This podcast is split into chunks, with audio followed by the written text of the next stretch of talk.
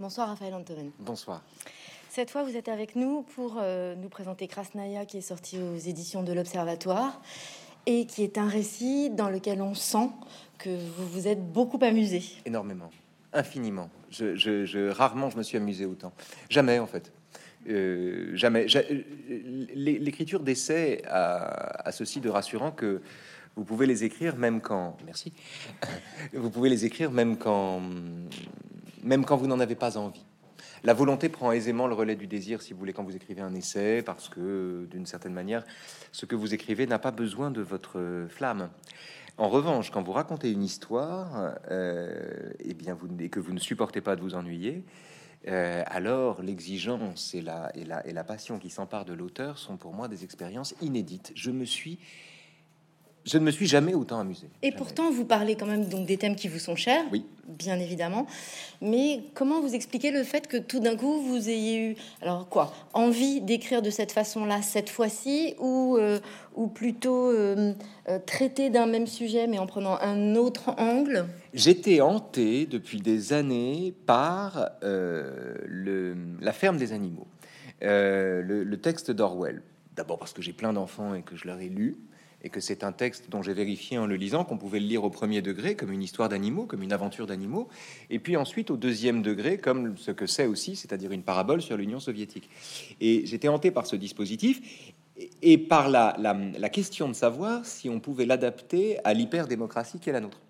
Et non plus un régime euh, caricaturalement euh, tyrannique, mais un régime caricaturalement euh, tolérant et euh, savoir jusqu'où on pouvait aller trop loin dans cette, dans cette transposition. Et en fait, l'idée est venue comme ça. L'idée est venue comme ça. Euh, et ce qui a donné le, le, le, là, le point de départ à la, à la rédaction, c'est le constat qu'à Tchernobyl, enfin à Pripyat, dans la zone d'exclusion autour de Pripyat, autour de la ville qui avait été construite euh, avec la centrale, euh, la, radioactivité étant un ennemi bien moindre que l'humanité pour les animaux, les animaux prolifèrent.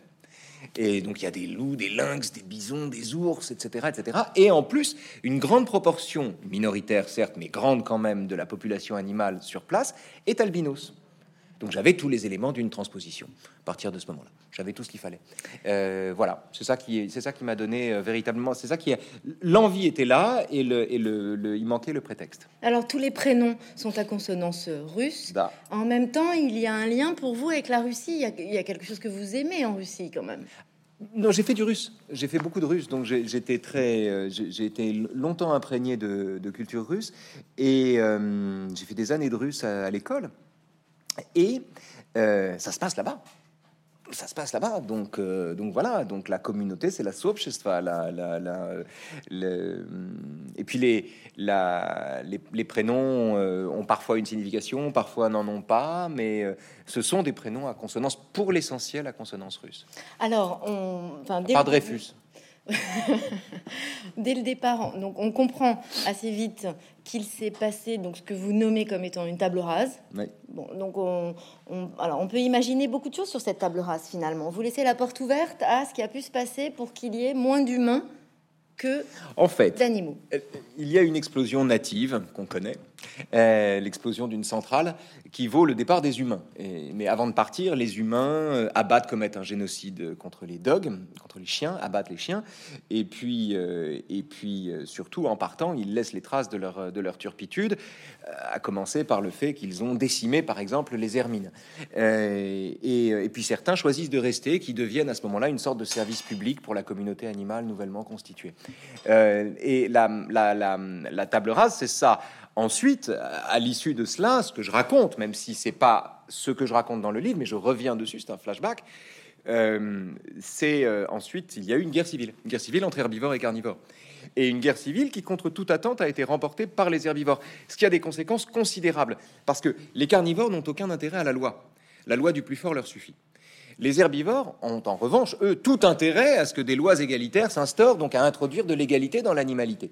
Et donc la victoire des herbivores, qui reçoivent le soutien providentiel de quelques carnivores, des faucons, des chats, quelques chiens, euh, la, victoire des herbivores a pour effet d'instaurer un régime que j'appelle euh, fondé sur ce que j'appelle le jour de la Concorde, qui en fait repose sur l'idée que, euh, en somme, les groupes doivent passer des concessions, c'est-à-dire que les, carnivores s'engagent à ne pas manger d'herbivores en cas de faible natalité ou de disette, et les herbivores s'engagent à ne pas porter plainte quand un carnivore mange leurs enfants qu'ils ont laissés sans surveillance. Et, sur, ce, sur fond de cette bonne entente, on sacrifie un sanglier mélancolique à une horde de loups, et sous les hurrahs du une foule acquise à la paix, et c'est comme ça que le, régime s'instaure. C'est-à-dire que le système qui s'instaure à partir de là est un système démocratique qui prétend justement contrarier la loi de la nature, contrarier la loi du plus fort, contrarier l'animalisme, c'est-à-dire le sentiment que certains animaux sont voués à commander et d'autres à obéir, au profit d'une démocratie véritable. Le problème, c'est que la démocratie véritable, c'est le bordel. c'est ça. Pardon. Et J'avais pas mesuré d'ailleurs le bordel que c'était quand j'ai commencé à l'écrire. Voilà, pardon. C'est en cours de route, vous vous êtes dit quand même. En cours de route, je me suis laissé happer par des trucs absolument invraisemblables. C'est-à-dire que soudain, j'avais sous les yeux, j'avais. Et puis, le fait de parler d'animaux, c'est euh, comment dire. Euh, honnêtement, euh, ça ne s'est jamais présenté à moi comme un artifice. Ça s'est présenté à moi comme une façon d'écrire, une façon de raconter l'histoire. Mais pas comme un artifice, c'est-à-dire pas comme une façon de dire les choses différemment, etc. Mais je suis bien obligé d'admettre que quand vous parlez d'animaux, vous pouvez tout dire. Vous pouvez montrer des meurtres, vous pouvez montrer de la fornication, on vous accusera pas de, vous en prendre aux têtes blondes. Euh, et, votre livre ne sera même pas interdit au moins de 12 ans, si vous voulez. Donc on peut tout dire. On peut tout dire par ce biais-là. Euh, et donc la liberté que ça donne fait que soudain on croise la totalité des problèmes qui jusque-là nous paraissaient trop, trop complexes pour être nommés. Ça, vous vous en êtes rendu compte en l'écrivant En l'écrivant. Je me suis aperçu en l'écrivant que j'avais mis la main sur un outil qui me permettait de tout dire.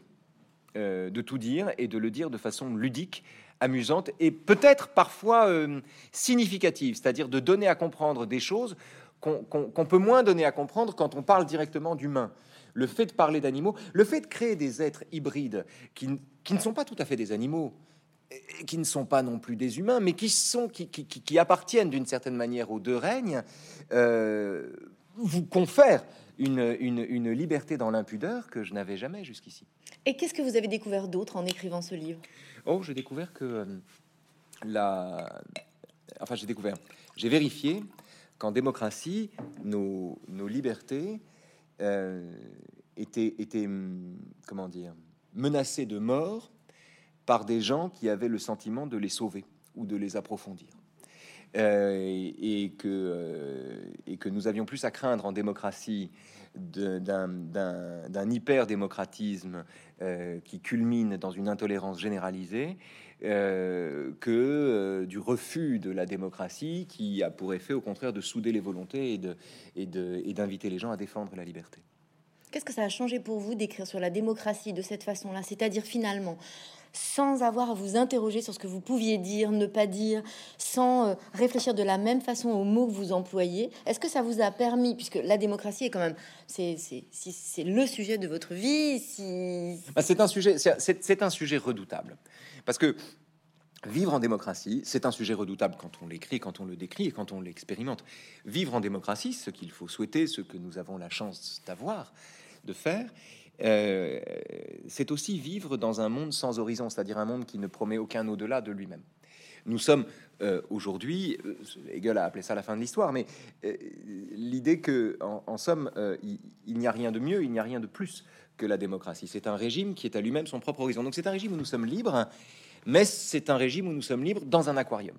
Nous sommes libres dans un monde qui lui-même est un monde fermé. De là, c'est ainsi que je l'interprète dans le livre, le désir de penser que notre démocratie est en réalité encore une dictature, qu'il faudrait abattre pour libérer les individus. De là le désir de penser qu'il nous reste des obstacles suffisamment consistants pour penser un au-delà du système où nous nous trouvons. Mais en réalité, ceci est une illusion, et ceci est une illusion délétère et liberticide. Et euh, c'est ce que je raconte avec cette histoire de table rase et puis donc cette façon que vous avez de, raconter ce que vous écrivez, on s'interroge sur finalement l'intérêt d'un chaos à un moment donné ou pas. Puisque ce que vous montrez, c'est que même si à un moment donné on efface tout et on tente de recommencer d'une autre façon, quoi qu'il en soit, on retombe sur les, mêmes limites. Oui, bien sûr. Mais le propre d'une démocratie, c'est toute la différence entre une démocratie et un totalitarisme, c'est que c'est un régime imparfait. C'est un régime imparfait, c'est un régime euh, euh, où, la, la, la, la, question du désordre se pose en permanence, parce que euh, le, le, grand dilemme démocratique, c'est faut-il préférer l'ordre à la justice, ou bien faut-il préférer l'injustice au désordre? Ce sont, des, ce sont des dilemmes de cet ordre-là, c'est la grande phrase de Montaigne, mieux vaut l'injustice que le désordre, c'est une phrase, quand on y pense, invraisemblable. Et c'est la question qui se pose à ceux, aux animaux, aux animats, qui sont légitimement élus par les animaux, et qui sont mandatés par eux pour organiser la coexistence des animaux tout en permettant à chacun d'être libre, ce qui en réalité est impossible. Alors, hmm. dans ce livre, euh, il y a donc beaucoup de personnages, c'est-à-dire beaucoup d'animaux. Plein. Est-ce que vous avez été euh, inspiré par des personnalités, pas au sens individuel du terme, mais enfin, on se rend bien compte quand même qu'il y a des profils très typés. Donc, comment vous avez travaillé? J'ai. Euh, vous avez fait d'abord un tableau de, de gens? Non, non, non, non, non. Euh, non, j'ai commencé par des personnages. Je me suis demandé, tiens, celui-là, quelle tête je vais lui donner, comment ça va se faire, euh, qu'est-ce qui lui va bien, qu'est-ce qui lui ressemble, comment choisir une tenue, en fait, pour ces, pour ces personnages. Et, et j'avais donc des protagonistes, une fois que j'avais l'incarnation. Mais après, ce qui arrive aux animaux qui sont l'incarnation de personnages humains est en réalité n'a plus rien à voir avec ce qui est arrivé aux humains. C'est-à-dire que j'avais un, produit animal euh, euh, et, dont les aventures, dont les opinions, dont les goûts, dont les péripéties étaient en réalité détachables euh, de l'histoire qui lui a donné le qui lui a donné le jour ou de l'individu qui lui a donné le jour. Mais c'est vrai que de temps en temps à la fois pour rire et en même temps oui, pour rire, pour rire, bien sûr. Euh, pour rire, distiller des traits saillants de personnages identifiables est un exercice délicieux. Euh, Qu'on reconnaît très facilement. Oui, on les reconnaît très. Je, je m'en cache pas. Euh, on les reconnaît très facilement, mais l'erreur serait de penser qu'ils ne sont que. Oui, tout à en revanche, ce sont, ce, sont, des types démocratiques. C'est-à-dire que l'éthos démocratique produit des, des, des, types qui sont successivement incarnés par des gens différents. Euh, le, la démocratie produit des gens qui croient apaiser les conflits en répondant oui d'accord mais enfin tout de même à toute objection la démocratie produit des gens qui croient lutter contre le racisme en euh, instaurant le racisme inversé. La démocratie produit des gens qui croient augmenter le respect euh, en s'indignant euh, qu'une jeune grenouille puisse insulter un renard. la démocratie, c'est aussi cela. La démocratie produit des, individus convaincus de, de, rétablir la justice en se conduisant eux-mêmes de façon cynique. et en réalité, ce sont ces types-là que j'ai voulu incarner sous des formes animalières, plus que des individus qui sont parfois reconnaissables pour rigoler. Finalement, la grande question de ce livre, c'est quoi? C'est la justice? C'est la liberté. C'est la liberté. C'est la difficulté de la liberté. C'est le, paradoxe selon lequel la liberté a besoin de la loi, le paradoxe selon lequel euh, certaines restrictions de la liberté ne sont, sont, euh, sont, des conditions de la liberté, en particulier quand les animaux, parce qu'il se trouve que les animaux tombent malades à un moment. Euh, bah oui, il y a une épidémie. Bah, il y a une, bah, évidemment. Il y, a, une pandémie qui impose aux animaux de vivre la queue basse, euh, parce que c'est une pandémie, c'est une, pandémie qui se transmet par les flatulences. Et pour éviter ce mode de transmission euh, à la fois désagréable et très contagieux, euh, les animaux sont contraints par décret de vivre, ceux qui ont une queue sont contraints de, sont contraints de vivre queue basse. Or, il se trouve qu'un tel mode de vie convient tout à fait à une certaine fraction de renards qui depuis toujours demandent à leurs femelles de vivre que basse au nom d'autres principes, notamment la pudeur. Et donc on trouve ici euh, euh, une convergence d'intérêts, si vous voulez, entre le discours de la pudeur, skromnosti comme en russe, et, le, et, le, et, la sauvegarde de la santé de, de, la santé de tous, ce qui vaut par exemple à cette pandémie euh, d'être à l'origine d'un retour paradoxal de l'animalisme, du domesticisme, c'est-à-dire de l'attachement à l'ancien régime, etc. D'ailleurs, donc ces animaux, vous en dites que les mâles continuent de vouloir, quoi qu'il arrive, décider à la place des femmes. C'est-à-dire que... Des femelles. Des femelles. Pardon. Des femelles. Bien sûr. Autant pour moi. Ce qui veut dire que même dans le milieu animal, euh, on retombe... Euh, dans votre esprit, on retombe, quoi qu'il arrive, sur les, mêmes euh, points de divergence? C'est-à-dire que, chose intéressante, le dimorphisme animalier, c'est-à-dire la différence entre les mâles et les femelles, et le tourne le plus souvent à l'avantage des mâles, sauf chez certains animaux, notamment les faucons. Et le paradoxe, c'est que comme le dimorphisme animalier est à l'avantage de la fauconne qui est plus costaude que son mari, euh, eh bien, euh, la fauconne trouve tout à fait normal que les femelles aient autant de droits que les mâles. Et c'est la raison pour laquelle la fauconne, qui n'a pas d'adversaire, qui est un super prédateur, s'allie temporairement avec les herbivores, et en particulier les femelles herbivores. Et c'est ainsi que naît le premier femélisme, qui au départ au départ, à la constitution de la cité est, un, est une doctrine profondément égalitaire, c'est-à-dire part du principe, repose sur le principe que, en vertu du dimorphisme antique des animaux, euh, euh, conteste euh, l'inégalité de droit qui va avec ce dimorphisme. Et, elles n'ont aucun mal, d'ailleurs, puisque les herbivores l'emportent, à faire passer cette idée-là. Le problème ensuite, c'est qu'on assiste à un dévoiement de ce femélisme au profit d'un féminisme qui est moins égalitaire que différentialiste et qui considère davantage que, en réalité, tout mâle est l'ennemi des femelles. Euh, et que c'est la raison pour laquelle. Alors, évidemment, il y a tension entre les deux féminismes. Le premier féminisme antique et le second, d'autant que les deux féminismes sont mis dans le même sac par les animalistes qui considère qu'en réalité, à la seconde où l'on décrète l'égalité entre mâles et femelles, c'est le, pire qui, euh, c'est le pire qui entre en jeu, alors que évidemment les mâles doivent gouverner, les femelles doivent obéir. Et donc le, second fémélisme, euh, lui, euh, prend naissance, si vous voulez, en, en contrepoint de l'animalisme.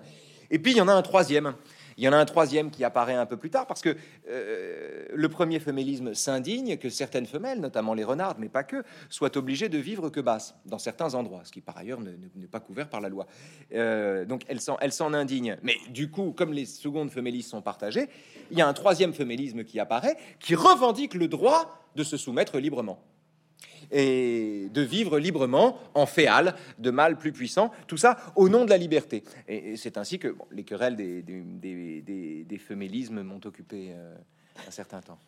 Euh, en réalité, dans ce livre, vous soulignez le fait que euh, euh, le vote, par exemple, donc, qui mmh. prend une part très importante ah bah dans votre histoire, euh, est une question qui est discutée par les discuteurs, dans lesquels vous pourriez tout à fait, vous, être euh, représenté finalement, les discuteurs maintenant le, en fait, la capacité du désordre, c'est-à-dire de la discussion les, des les, discuteurs, les discuteurs reçoivent, au moment de la, du jour de la Concorde, reçoivent de Zosim, le premier animate, qui est un vieux cheval, qui avait été un temps carnivore, donc il peut comprendre les discours des deux camps. Et euh, les, discuteurs reçoivent de Zosim la fonction suivante, qui est une fonction vénérable dans les institutions de Krasnaya, euh, qui est de, faire vivre, de, pacifier les relations entre animaux en faisant vivre leurs désaccords. L'intuition de Zosim, c'est que une société où les animaux ne peuvent pas discuter ou ne peuvent pas se disputer est une société en danger. Une société où les animaux peuvent s'engueuler sans se battre est une société où la liberté a sa chance. Et donc, il mandate les discuteurs euh, pour organiser des différents, organiser les différents, organiser les dissensions, non pas résorber les dissensions, non pas rechercher l'unanimité, non pas défendre une opinion aux dépens d'une autre, mais organiser la possibilité pour chacun d'avoir des opinions qui soient toutes nanties d'une structure argumentative qui permet aux animaux de discuter. Et donc les discuteurs sont, chargés de cela. Et alors, le, plus souvent, ce sont des chats, parce que euh, pour être discuteur, il faut être un peu en surplomb et interpeller les animaux, comme ça. Et donc, euh, ce sont les habitants des murets qui sont plus spontanément des discuteurs, parce que c'est l'endroit le plus chaud, évidemment, c'est toujours un peu en surplomb. Donc voilà, donc ce sont les habitants des murets, donc les chats, quelques tortues, quelques ragondins aussi, euh, et, euh, mais, mais principalement les félins. Quelle est la définition de la démocratie? De pouvoir discuter de tout euh, sans ah, bah, la, démocratie est un, est un espace où votre liberté s'arrête là où commence la mienne, ma liberté s'arrête là où commence la vôtre. Mais ça, c'est à l'échelle collective. Euh, en revanche, ce qui est merveilleux dans une démocratie, c'est que c'est un espace où, qui vous permet intimement de disposer d'une liberté intransitive, la liberté de penser, la liberté de rêver, la liberté de vous exprimer, qui, euh, pour le coup, est quasiment euh, illimitée. La démocratie pose la question de l'organisation de la liberté par la loi. Et c'est un régime politique sublime parce que c'est un régime politique bien sûr imparfait, c'est un régime politique infiniment perfectible, constamment perfectible, mais c'est un régime politique qui ne cesse de renouveler la question, le, paradoxe d'une liberté acquise non par la contrainte, mais par la loi. Euh, et euh, de ressusciter en permanence la question de euh, l'égalité comme condition paradoxale de la liberté. C'est-à-dire que la raison pour laquelle un libéral est soucieux d'égalité, c'est que l'inégalité est en elle-même liberticide. Et donc se donner la liberté pour but, c'est défendre aussi le principe d'égalité. Voilà. Ce sont ces tensions-là qui sont propres au phénomène démocratique dans lequel l'on vit en permanence. Donc on est, on est constamment confronté à cela. Moi, je n'ai fait que raconter ça. Et dans notre société aujourd'hui, on en est où de cette capacité du débat? On en est où de cette capacité à pouvoir s'engueuler et à pouvoir construire ensemble? Elle est très compromise. Elle est très compromise. C'est-à-dire que rien n'est moins démocratique qu'une société inclusive.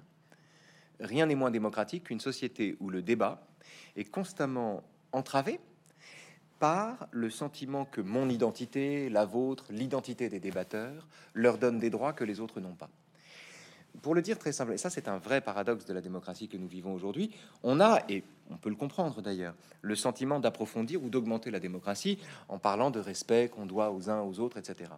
Mais un monde où chacun se respecte n'est pas un monde où l'on est libre. Euh, c'est un monde où l'on confond, l'offense et l'humiliation. C'est un monde où l'on ne peut absolument plus rien dire.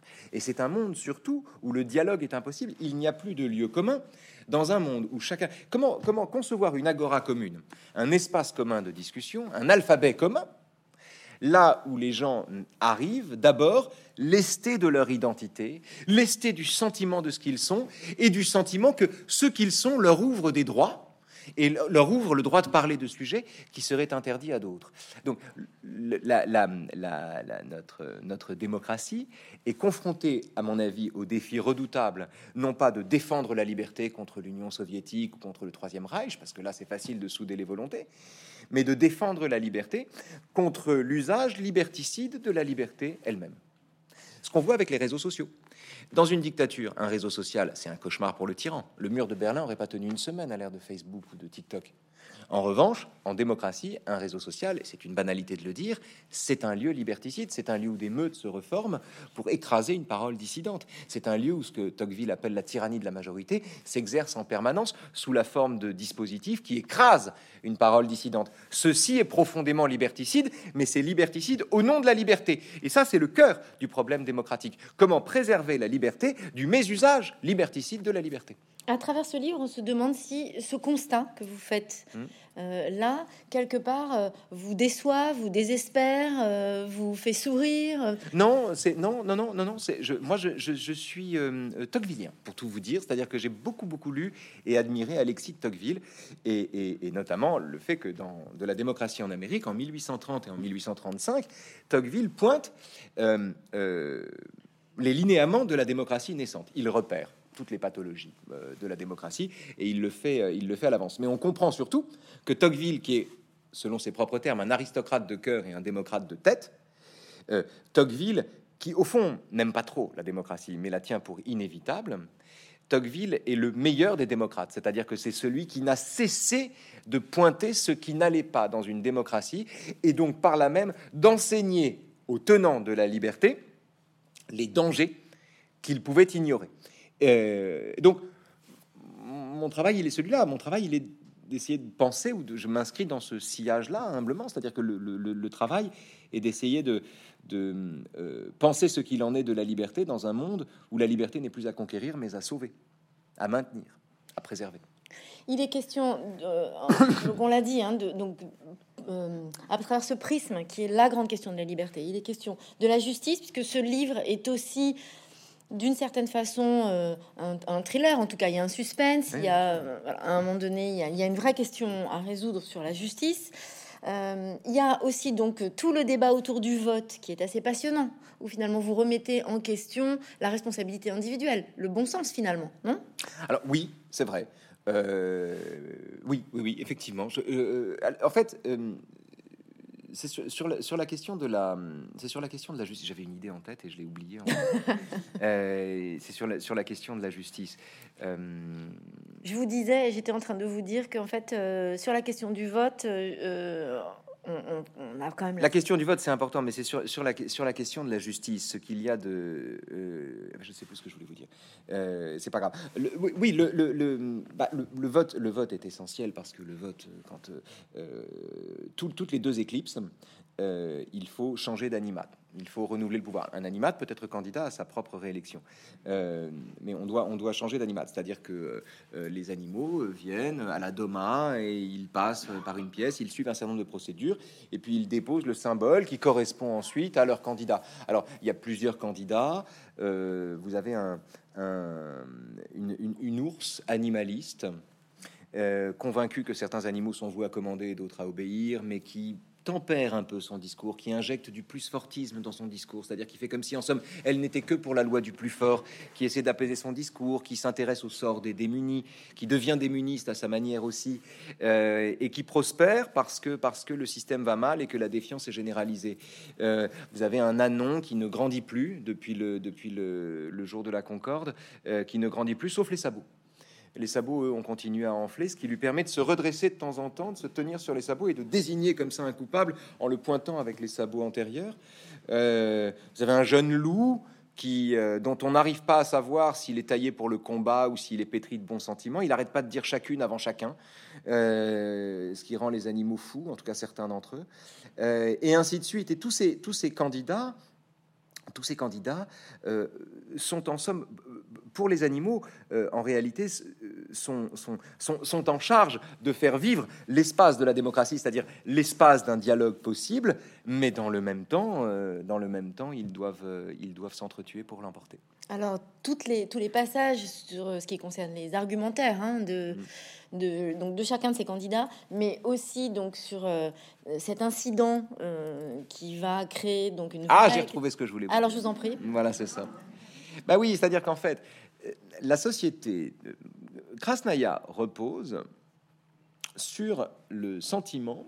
Bah, au départ, Krasnaya a été constituée, rendue possible. Enfin, la communauté des animaux n'a été rendue possible que parce qu'on a introduit de l'égalité dans l'animalité, qu'on a tempéré la violence. Par exemple, on a instauré une suspension légale de la dévoration. Pendant quatre mois, les carnivores doivent faire la queue. Au lieu d'aller bouffer l'herbivore qu'ils croisent à côté, ils doivent faire la queue, ils doivent attendre, ils doivent se faire livrer. C'est ainsi que certains carnivores impécunieux euh, et, dont, l'incurie est coupable, se, voient employés, sont obligés d'être au service d'herbivores pendant l'hiver, ce qui provoque des, tas de, tensions. Mais enfin, euh, euh, en, fait, ce qui se passe quand il crée ce système, quand il, quand fonde ce système, c'est que le, système lui-même repose sur l'idée que le crime n'existe pas ou que le crime est toujours excusable, ou que le crime est toujours explicable.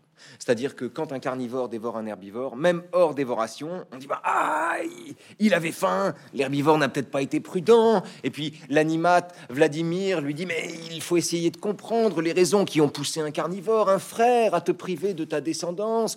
Essaie de comprendre, soyons tolérants, etc., etc. C'est-à-dire que en fait, la société a besoin, redoute la culpabilité plus encore que le crime. Oui ils ont très peur de la culpabilité. Donc chaque fois qu'il y a un problème, qu'il y a un crime, qu'il y a un meurtre, ils l'imputent à la dévoration. Quand c'est le meurtre d'une hermine, euh, comme c'est le meurtre d'une hermine au printemps, par exemple, ils l'imputent à la prévoyance des assassins qui ont devancé le fait que pendant l'hiver, ils auraient besoin de la peau des hermines, etc. Bref, ils essaient toujours de, donner une raison au crime et donc de dissoudre le crime dans la raison qu'on lui donne. Le problème, c'est que l'incendie qui inaugure l'histoire, c'est le tout début de l'histoire, hein, l'incendie euh, n'est précédé d'aucun orage il n'y a pas d'éclair. C'est pas comme d'habitude un coup de foudre qui a déclenché un feu. C'est un feu. Et donc c'est fatalement, inévitablement un animal. Deux problèmes. Un, aucun animal ne sait créer du feu. Et deux, surtout, que faire de la certitude qu'il y a un vrai criminel au sein de la communauté? Que faire de ça? Comment repenser les lois à la lumière de ça? C'est-à-dire comment, à la faveur d'un déni qu'on ne peut plus pratiquer, repenser le, système de Krasnaya. Et quelle a été la raison pour laquelle vous avez utilisé, choisi le feu comme élément euh, déterminant pour aborder finalement les questions du pouvoir et de la corruption? Parce que le feu est une, est une métaphore formidable. On peut faire vraiment beaucoup de choses avec le feu. Le feu peut désigner l'attentat, l'attentat criminel, comme il désigne aussi la technique, l'instauration de la technique, le progrès.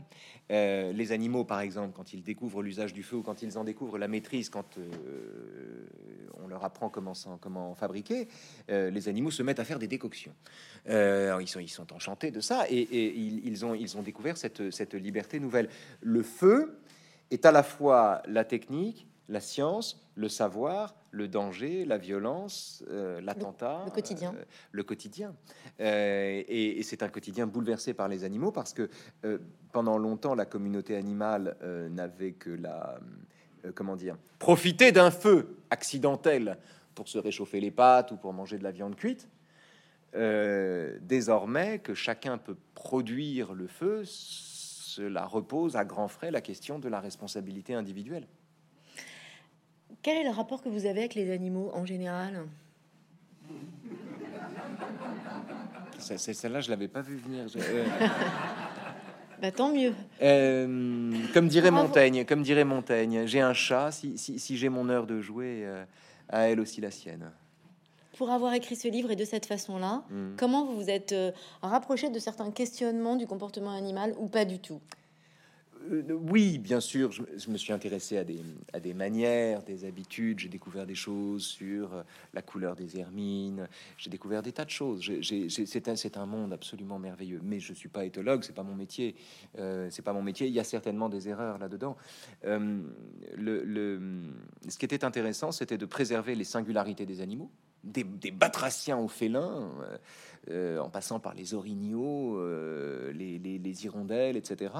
C'était de préserver les singularités de chaque animal, tout, en les, tout en les humanisant assez pour qu'on s'y retrouve. Et alors ce cheval avec lequel on démarre, comme au début de l'histoire, qui ne se représentera pas, hein, spoil. Ce personnage, nous laisse un, drôle de goût. Il est à la fois euh, sympathique, dépassé. Euh, comment vous le voyez, vous, cet animal? Il est débonnaire. Il est débonnaire. Il n'est pas méchant. Il a été manifestement euh, élu par hasard. Il n'est pas à sa place. Il est incapable de répondre clairement à une objection et il trouve que l'altitude est toujours la porte de sortie, c'est-à-dire qu'en cas de problème, en cas de doute, il fait tourner sa mâchoire sur elle-même plusieurs fois, parce que ça faisait rire les humains avant, et puis il s'en sort en invoquant l'altitude, en parlant de, en reprenant des, phrases générales, en expliquant qu'il va rencontrer tous les animaux, etc. C'est quelqu'un qui euh, a, une, façon très lyrique d'éluder les problèmes. Par ailleurs, qui truffe ses discours d'apophthegme, qu'il présente comme des citations d'anciens animaux de Krasnaya, alors qu'en réalité c'est de son cru ce sont ses inventions. Et alors, euh, sa vanité d'épité fait le calcul que c'est pas juste d'attribuer aux autres des inventions qu'il trouve lui-même, enfin des phrases qu'il trouve lui-même, mais en même temps, il se dit qu'en les citant, en citant les anciens, il s'inscrit lui-même dans la grande histoire de Krasnaya. Il est obsédé par sa propre postérité, il adore les privilèges du pouvoir, euh, mais il est totalement euh, inapte à gouverner. Et alors, absolument incapable de gérer le fait, l'introduction du principe de responsabilité dans une communauté qui jusque-là avait dissous le crime dans l'excuse. Est-ce que le ciel est un personnage dans votre livre, Raphaël Antoven Il le devient.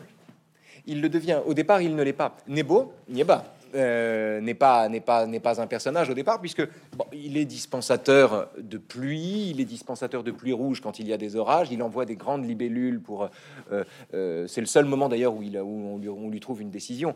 Pour le reste, on a, les animaux ont bien compris que les préférences du ciel ne croisaient pas toujours les leurs, mais enfin, Nebo pleut, vente, tonne, brille et apporte apporte tout ce dont les animaux ont besoin de sorte que les animaux remercient, sont très contents de vivre sous cette voûte céleste, sur cette terre plate, mais dans le même temps, l'idée même de faire, d'organiser un culte de Nebo ne les, ne les effleure pas. Tout change à partir du moment où euh, les animaux apprennent à se servir du feu. Parce que à ce moment-là, euh, quand, quand, quand le feu venait des orages, quand le feu venait des éclairs, quand le feu était déclenché et menacé euh, tel quartier ou telle, telle, telle zone, Nebo envoie des libellules qui balancent de la pluie rouge. Et donc les animaux le remercient. Et puis soudain, il y a des petits feux qui se déclenchent quand les animaux apprennent à faire le feu, des petits incendies locaux, localisés, et Nebo n'en voit rien. Alors les animaux se demandent soudain pour quelle raison Nebo a laissé flamber cet animal ou a laissé mourir tel animal? Et ils en viennent à se demander, alors certains disent, euh, c'est parce qu'il n'existe pas, toujours paru très étrange, euh, euh, d'autres disent c'est parce qu'il veut nous punir et qu'il veut nous élever, d'autres disent c'est parce qu'il s'en fiche, et ainsi de suite. Et à partir de là, avec ce doute premier sur les intentions du ciel, apparaissent tout simplement les religions. C'est-à-dire, et c'est ça qui est intéressant, c'est intéressant de s'apercevoir que la religion n'est pas née de la foi, elle est née d'un défaut de foi. Elle est née d'une foi qui avait besoin d'être affermie par le folklore, par le décor, par les gris-gris. Euh, les, religions ne sont pas l'émanation de la foi, elles sont l'antidote à l'incrédulité, euh, ou l'antidote que la foi se donne pour lutter contre l'incrédulité qui galopante. Et donc, euh, à mesure que les animaux se mettent à douter du ciel, les religions se développent. C'est-à-dire que c'est par ce personnage que vous, vous introduisez dans votre livre la grande question de croire ou penser. Alors, de, la grande question de croire ou penser, et la question de savoir surtout, euh, pour, un discuteur, pour un pédagogue, euh, jusqu'où il peut consentir à, ce que les gens croient. C'est-à-dire jusqu'où peut-il laisser les gens recouvrir ce qu'ils pensent de ce qu'ils croient. Euh, parce que la discussion est rendue impossible par une telle démarche, par un tel procédé. Quand les gens croient au lieu de penser, c'est comme arriver dans une discussion avec le sentiment que son identité est un morceau de vérité et qu'il est inaliénable, si vous voulez. Il n'y a plus de discussion possible. Donc pour un discuteur, tant que les animaux, pendant très longtemps, les animaux allaient dans l'agora pour penser contre eux-mêmes, et soudain, depuis quelque temps, euh, à la suite d'une série d'événements que je raconte, les animaux ont plus tendance à se rendre sur la place du cirque, qui est leur agora, euh, avec euh, non plus le goût de penser contre eux-mêmes, mais le goût de brandir une vérité qu'ils ont bien le droit démocratiquement de tenir pour la vérité. Et c'est là qu'ils arrivent en croyant. Ils ne pensent plus. Et de sorte que on assiste à cette chose tout à fait paradoxale, qui est qu'il n'y a jamais eu autant d'animaux pour discuter. Donc on peut se dire c'est formidable, ça vibre, ça vibrionne, ça discute, ça s'engueule, ça, ça grogne, ça peste, ça ulule, etc. Et euh, oui, bien sûr, mais en vérité, ça discute pas ça discute pas parce que ça n'est plus que l'addition ou la juxtaposition de certitudes. Ça n'est plus l'exercice où on finissait par construire un lieu commun qui consistait à penser contre soi-même. Alors avec ce, symbole assez fort, euh, Raphaël Antoven, qu'est-ce qui a changé dans votre position de philosophe en 30 ans? En 30 ans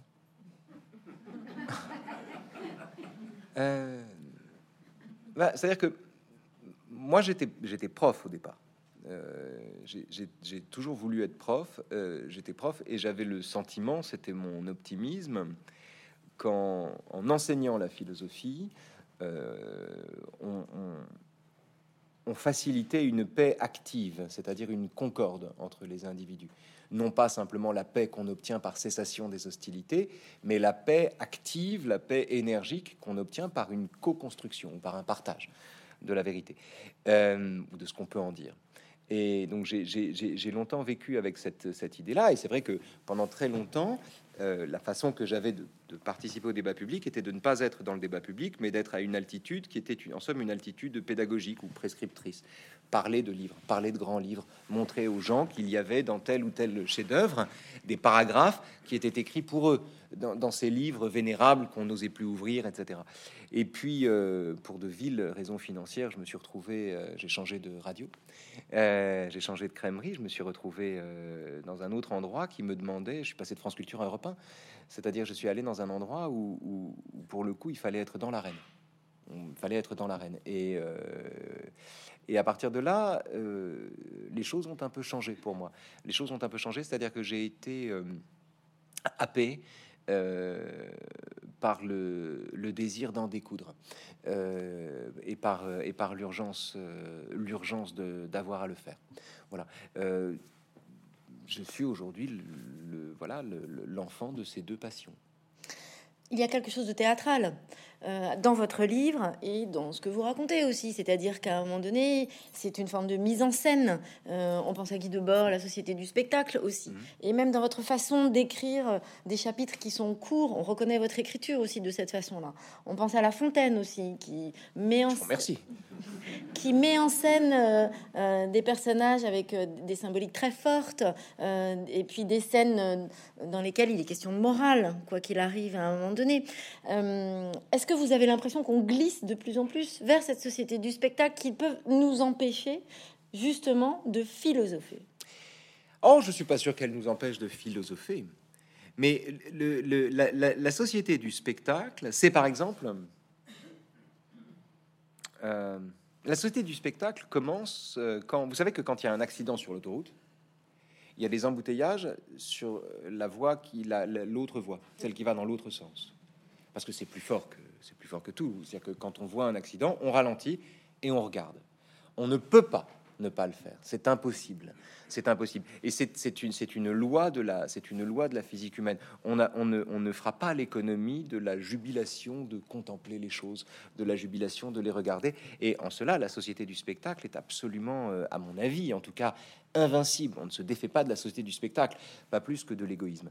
Euh, donc, c'est un régime sous lequel nous vivons. Mais en revanche, on peut prendre le spectacle à son propre jeu on peut le subvertir. Et puis surtout, on peut se servir des outils qu'il nous donne pour ne pas jouer le jeu de la société du spectacle ou pour la disséquer.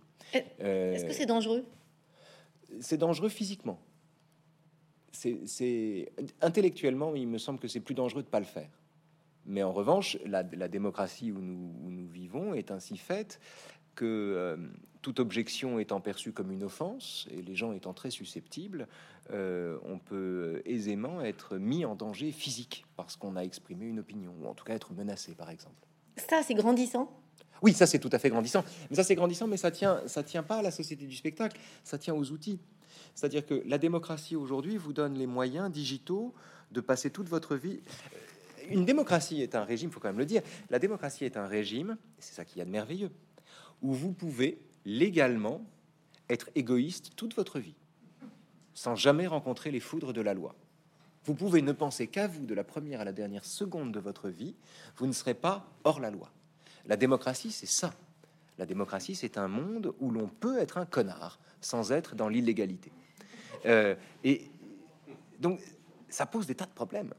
Et en plus, c'est le régime qu'il faut défendre.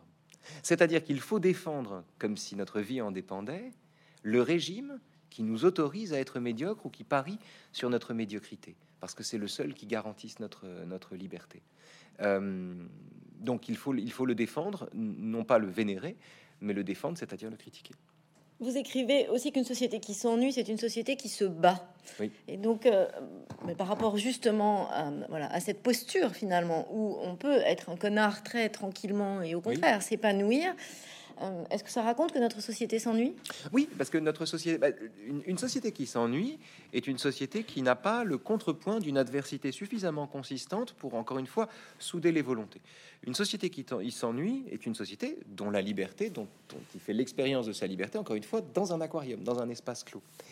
Euh, et euh, le lit de l'ennui est très fécond en idéologie délétère, en idéologie mortifère, en sentiment que nous vivons dans une dictature. Que signifie le fait de croire que nous vivons en France dans une dictature. Que signifient toutes ces comparaisons obscènes entre euh, la condition des juifs euh, en 1940 et la condition des non-vaccinés aujourd'hui avec les étoiles jaunes, par exemple? Que signifie ce genre de le droit qu'on se donne de mettre ça sur le même plan? Qu'est-ce que ça veut dire? À mon avis, cela renseigne sur le désir que l'on a parce qu'on s'emmerde de penser que il nous reste une dictature à abattre il nous reste un ennemi de cette nature à abattre. La liberté en démocratie est menacée horizontalement. Elle n'est pas menacée verticalement. On n'est pas menacé demain par le retour d'une tyrannie ou d'un despotisme. Par exemple, euh, on, le, on, dit souvent, chaque fois qu'il y a une loi sur les fake news, on hurle, on dit c'est Orwell, c'est 1984, c'est le ministère de la vérité, etc. Ce qui prouve qu'on n'a jamais lu Orwell. 1984, le ministère de la vérité ne contrôle pas l'information. L'information, il n'y en a pas dans Océania. L'information, il n'y en a pas. 1984, euh, l'enjeu n'est pas de contrôler l'information, l'enjeu c'est de, de contrôler la mémoire. Euh, parce que qui contrôle le passé contrôle l'avenir. Euh, quand donc,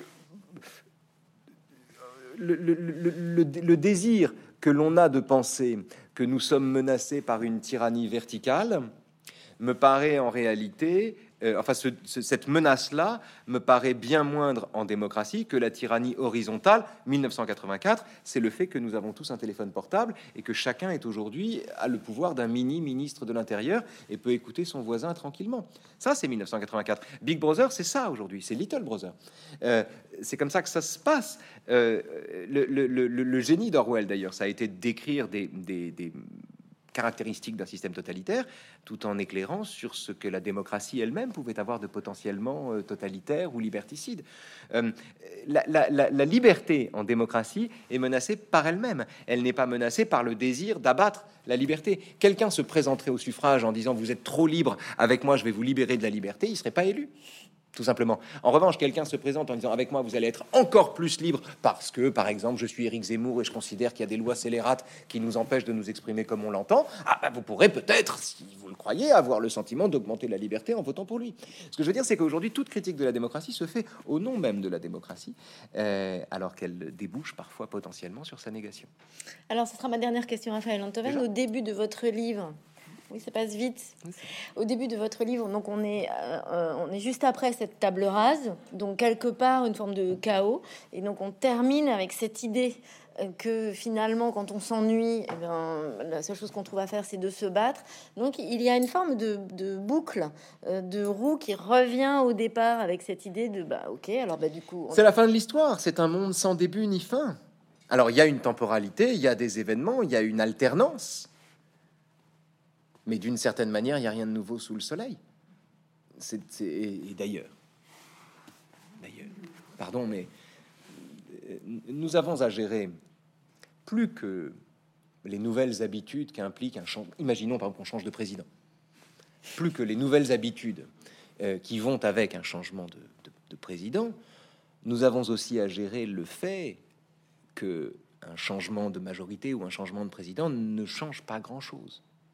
C'est plus difficile à supporter ça que de supporter les changements effectifs. Nous avons aussi à assumer la très difficile tâche de continuer dans un monde qui ne propose que lui-même. Est-ce que vous croyez au destin? Non. Non, je, crois assez peu en général. Donc je... Non, euh, non, non, je, vois dans le destin une façon rétroactive de dire, ben voilà, euh, tout ce que j'ai fait la, plupart des gens qui pensent qu'ils sont à l'origine de leurs actes tout le temps de leur vie euh, ont, souvent, pour une tendance que je me suis jamais vraiment expliqué, ont tendance à la fin de la vie à dire, à regarder leur vie en disant c'était mon destin. Très étrange, comme euh, euh, tous les gens qui se vivent comme l'origine de leurs actes, à la fin de la vie disent c'était mon destin, comme si soudain, en réalité, ils n'avaient rien décidé. Merci Raphaël Anto. Merci à vous, c'est un plaisir. Merci.